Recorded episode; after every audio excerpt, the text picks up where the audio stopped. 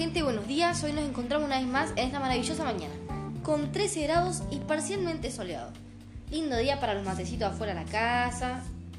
Bueno, el día de hoy nos está acompañando una excelente visita y gran lectora. Ella nos estará contando su experiencia con su nuevo libro que acaba de lanzar, El mar y la serpiente. Capaz que lo conocen o capaz que no, y hoy estamos acá para que nos aclaren las dudas. Aquí estamos con ella y su nombre es Paula Bombana. ¿Cómo andas, Paula? Bien, gracias por invitarme. Bueno, Paula, contanos un poco más, presentate para los oyentes que no, no te conocen. Bueno, soy Paula Bombara, tengo 48 años, soy escritora, eh, me gradué como bioquímica y también estudié filosofía. Yo nací en Bahía Blanca y cuando era chica me, me mudé a Buenos Aires y acá me crié. Básicamente me dedico a los géneros literarios como cuentos, ensayos y novelas. Bueno, ahora arrancamos con unas preguntas que nos mandó la gente a la radio y arrancamos con la primera que es ¿qué es un libro para ti?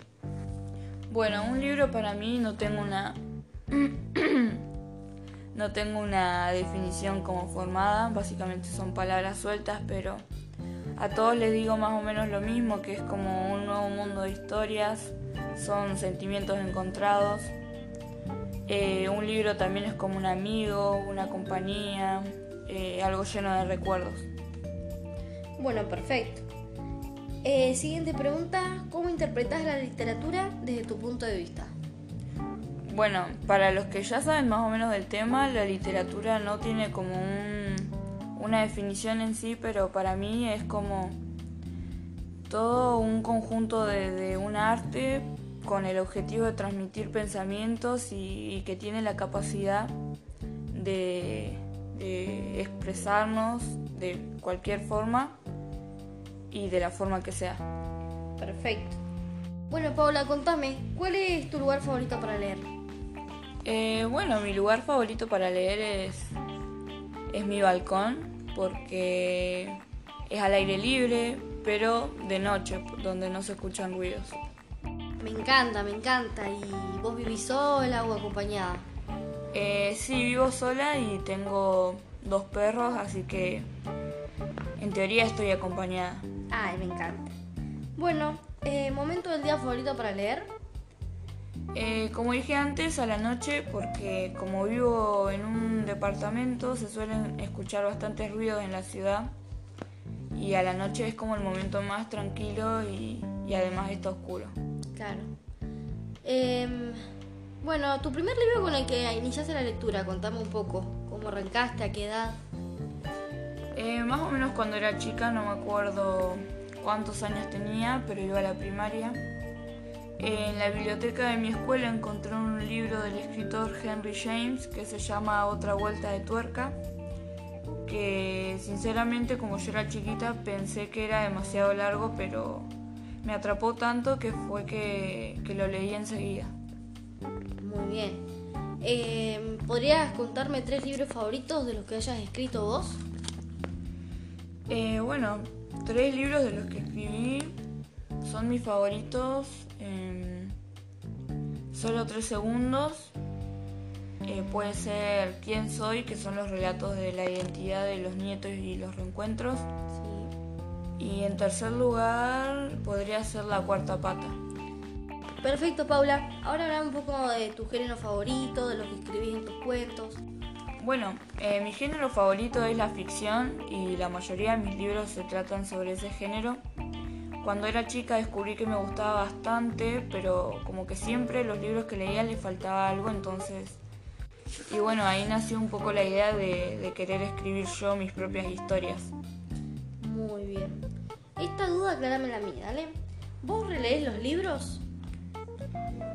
Eh, no, les suelo agarrar muchos sentimientos como emocionales, entonces no los suelo releer porque siento que estoy abriendo otra puerta que ya cerré y, que como voy creciendo, eh, que podría cambiar mi opinión sobre el libro, así que prefiero dejarlo ahí en el momento en el que lo leí.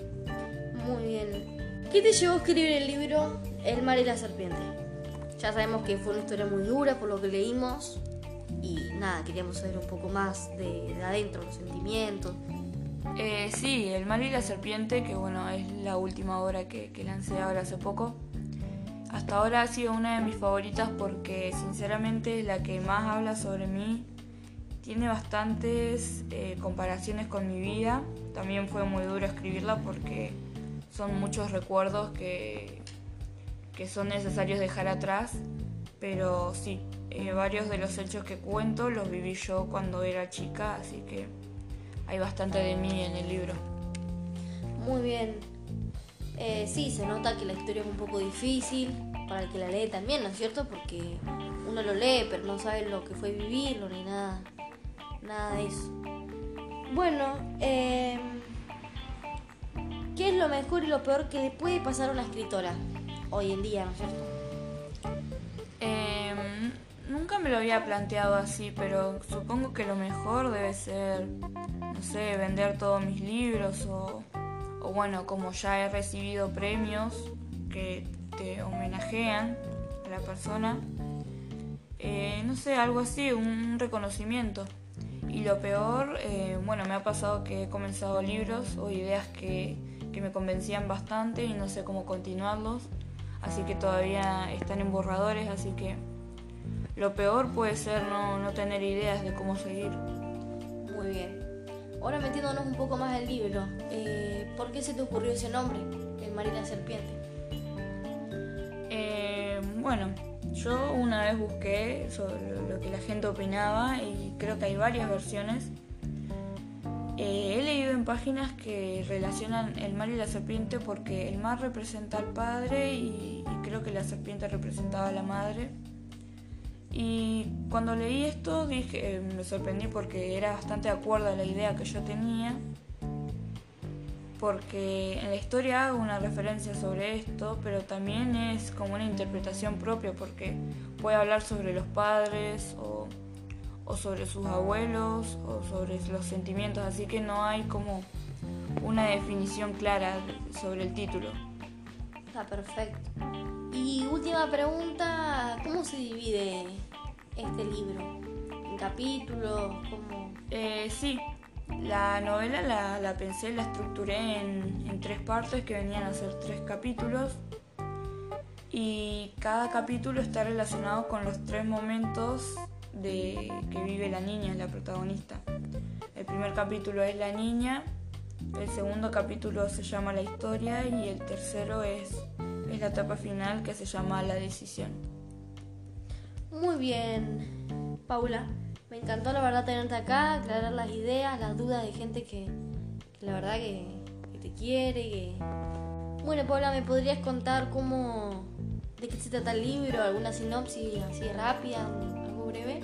Bueno, le- les cuento más o menos para no adelantarle a nadie, por si alguien lo quiere leer, que eso espero.